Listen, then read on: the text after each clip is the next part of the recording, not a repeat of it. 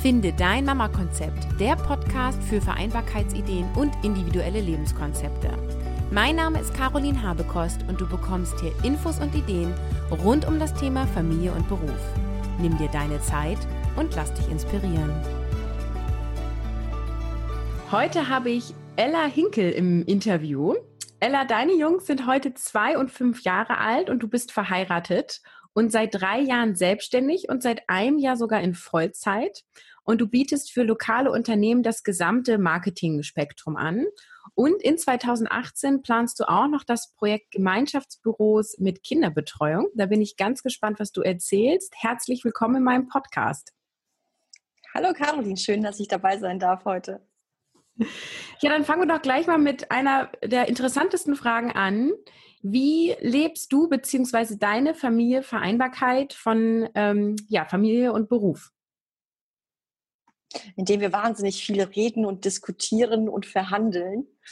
Anders äh, funktioniert äh, Vereinbarkeit, glaube ich, nicht. Also dieses starre, äh, du bringst dann und hier und jeden Tag und überhaupt, funktioniert bei uns nicht. Mein Mann ist Vollzeit angestellt und äh, Kinder äh, bringen Krankheiten mit nach Hause. Und entsprechend gucken wir eigentlich äh, Termine, die fix sind, die wichtig sind und ähm, diskutieren dann aus, wer wann die Kinder wegbringt, holt und bespielt und zu Freunden fährt und was auch immer so ansteht. Mhm. Ähm, magst du ein bisschen detaillierter erzählen, von wann bis wann sind deine Kinder betreut? Ähm, welche Aufgaben sind fest in deiner Hand, welche bei deinem Mann, dass wir mal so einen ganz konkreten Einblick bekommen? Also äh, die Kinder sind von halb acht bis um drei betreut. Also der Große wird zuerst gebracht und der Kleine dann von acht bis drei ähm, in unterschiedlichen Einrichtungen. Das heißt, wir haben da auch immer noch ein bisschen Fahrzeit. Und ähm, so eine ganz äh, feste Rollenverteilung haben wir eigentlich nicht. Hauptsächlich kümmere ich mich um äh, Wäsche und ums Kochen. Mein Mann ist eher so für Autos äh, zuständig, äh, waschen, saugen und äh, die Werkstatt fahren. Und alles andere wird bei uns tatsächlich einfach ähm, sehr spontan aufgeteilt. Wer hat gerade Zeit, was zu machen? Wir haben uns Hilfe geholt, wir haben eine Haushaltshilfe stundenweise, ähm, weil wir hier ansonsten untergehen würden regelmäßig. das kann ich nachvollziehen. Und du arbeitest dann von zu Hause aus, richtig?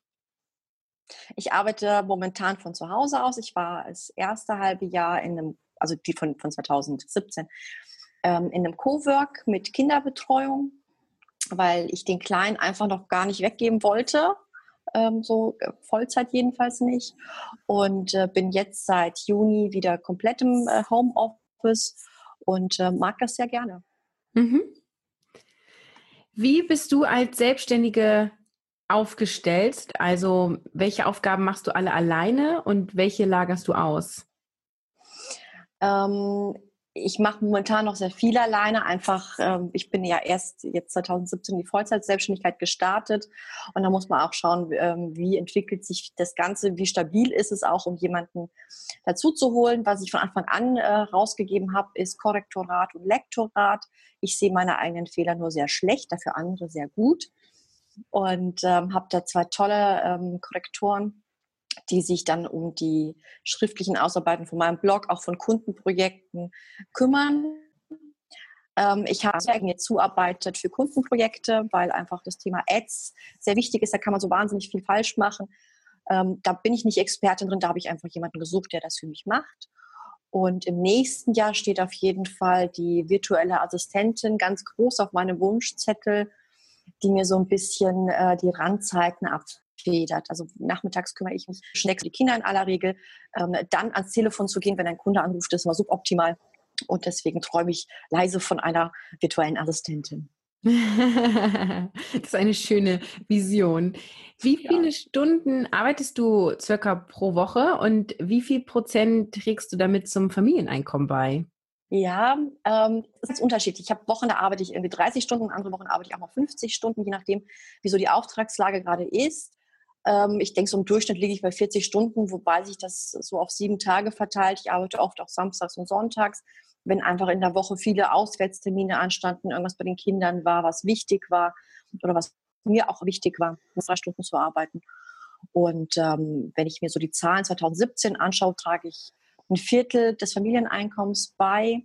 Und ähm, dank Tanja Lenke und dem Skipreneur machen wir ja Planungen für 2018 gerade und auch ähm, Zielplanungen, was Umsatz angeht. Und da ist so mein Plan ein Drittel, äh, dann die Hälfte.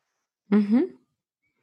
Ja, spannend, wie sich das so entwickelt. Glaubst du denn, dass die Selbstständigkeit der Schlüssel ist für die Vereinbarkeit von Familie und Beruf? Du hast eben schon angesprochen, ne? je nachdem, wie viele Termine in der Woche anstehen, dann kannst du am Wochenende arbeiten. Glaubst du, dass das die Lösung ist?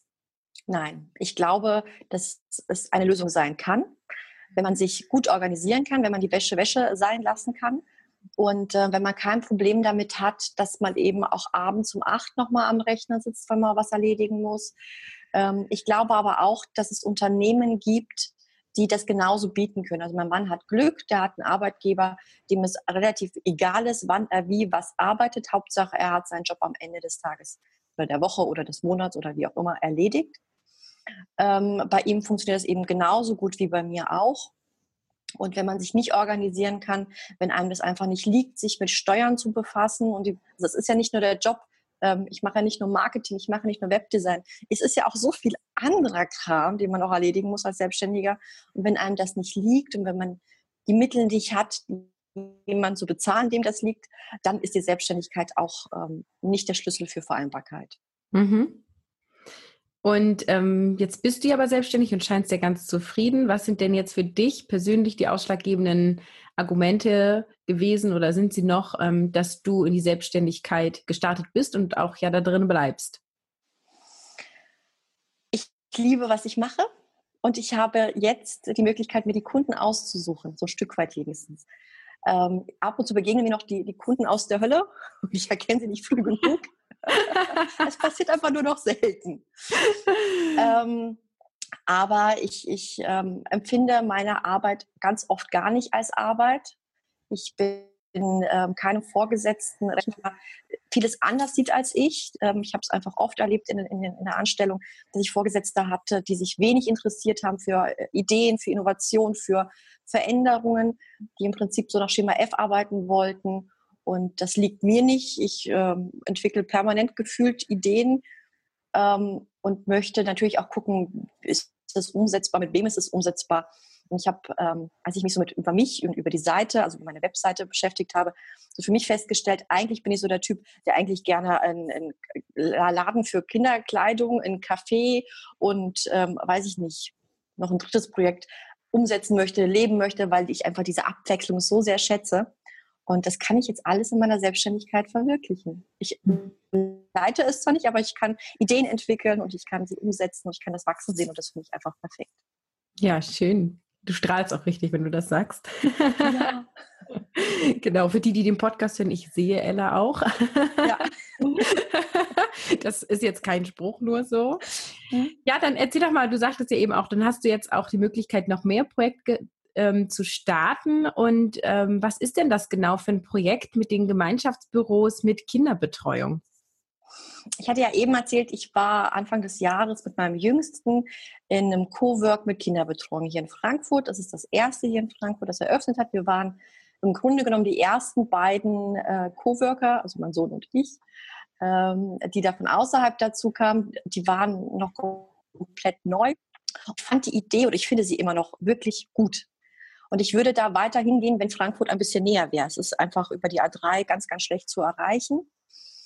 Und ähm, zeitgleich bin ich hier durch die Vollzeitselbstständigkeit bei uns in Babenhausen ähm, in den Unternehmerkreis gerückt und gehe da zu regelmäßigen Treffen und habe dort auch Kontakt zur Stadt entwickelt hier vor Ort.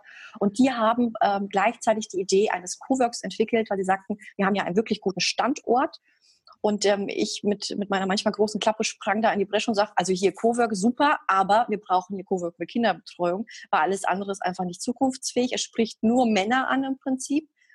Ähm, junge Mütter fallen da wieder hinten runter. Wir müssen das irgendwie anders machen. Und so entwickelte sich gemeinsam die Idee. Wir haben ja auch ähm, Kasernen, die gerade verkauft wurden, die privatisiert werden. Also wir schaffen ja auch Raum im, im Ort dafür. Und ähm, ich bin im Januar nach Hause gekommen und sagte zu meinem Mann, du, wir machen jetzt ein Cowork mit Kinderbetreuung auf. Und mein Mann sagte, ja, ja, drum weiter. und wir träumten dann aber gemeinsam. Und so ähm, sind wir inzwischen so weit, dass wir ein Konzept haben für ein äh, Cowork, allerdings nicht im klassischen Sinne, sondern eher in Richtung Gemeinschaftsbüros, ähm, Teambüros und auch die Möglichkeit, Unternehmen ähm, Büros oder Büroflächen anzubieten für ihre Angestellten. Die haben ja heute auch das Problem, dass sie kaum noch qualifizierte Bewerber finden. Wir können ja nur Teilzeit arbeiten, weil die Flexibilität brauchen, die ein Unternehmen wenig bieten kann. Beziehungsweise wir äh, hier zwischen Aschaffenburg, Darmstadt und Frankfurt haben ganz viele Pendler, die nach Frankfurt fahren, nach, äh, nach Darmstadt fahren. Da kann man nicht mal eben nach Hause fahren in, in zehn Minuten, weil das Kind irgendwie gestürzt ist. Und deswegen wollen wir solche Teambüros hier vor Ort anbieten. Ähm, Kinder Gebäude betreut, also die Kinder bis drei Jahren. Und ähm, wir können eben dort auch nochmal eine Nachmittagsbetreuung ähm, im Sinne von Hort anbieten. Wir werden schauen, was entwickelt sich. Wir werden ähm, Konferenzräume anbieten. Es gibt ganz viele Weiterbildungsangebote, ja auch für selbstständige Mütter, die aber wieder das Problem haben, wohin mit dem Kind, vor allem wenn es unter drei Jahre alt ist, ähm, sodass wir Weiterbildung anbieten können mit einer Kinderbetreuung. Und ähm, da schließt sich für mich auch der Kreis, weil ich auch mit meinem Unternehmen sichtbar äh, Punkt Online wachsen möchte. Und äh, wir brauchen dort auch wieder größere Räume. Das heißt, ich werde rausgehen aus meinem wunderschönen Homeoffice. Ähm, und äh, ich möchte gerne mit anderen Eltern arbeiten das ist gar nicht so sehr auf Mütter fixieren, ähm, für ihr Kind auch und das auch sehen möchten, hier vielleicht auch mal eine Mittagspause mit dem Kind verbringen, eine halbe Stunde. Also, dass man eben auch nah dran ist. Und gerade in den ersten drei Jahren ist das wichtig. Also für mich wichtig und für viele andere wichtig. Und ähm, man hat trotzdem eine geregelte Betreuung.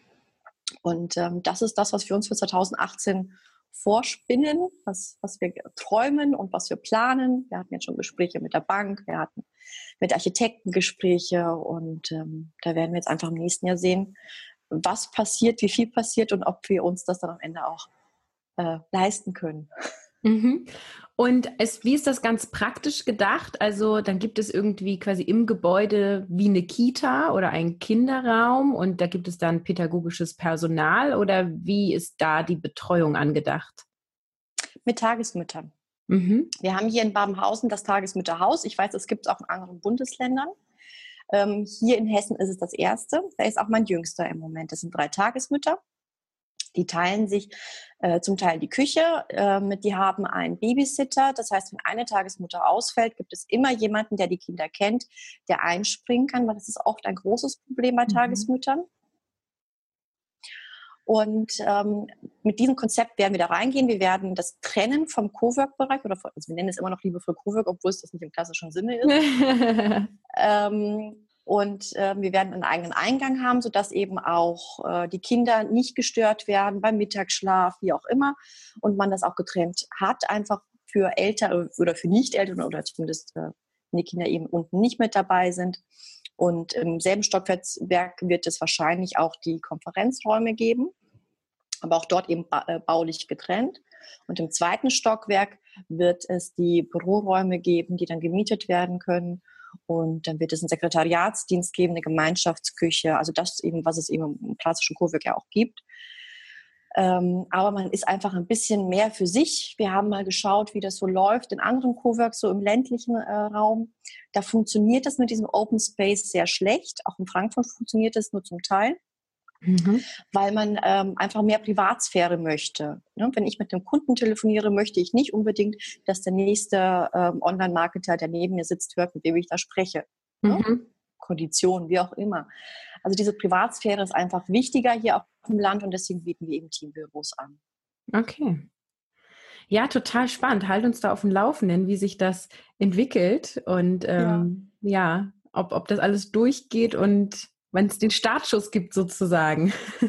ja, also wir gehen von 2019 momentan aus, was auch gar nicht schlimm ist, ähm, weil dieses Gebiet da ja neu erschlossen werden muss und die Gebäude müssen ja auch erst gebaut werden ähm, in die wir dann einziehen wollen. Und ähm, das passt aber gut. Das muss ja das Ganze muss ja auch auf sicheren Beinen stehen finanziell. Und ähm, ich freue mich drauf. Also es ist total spannend. Egal wem ich es erzähle, der sagt, wow, ähm, eine, eine, gute Idee, eine interessante Idee.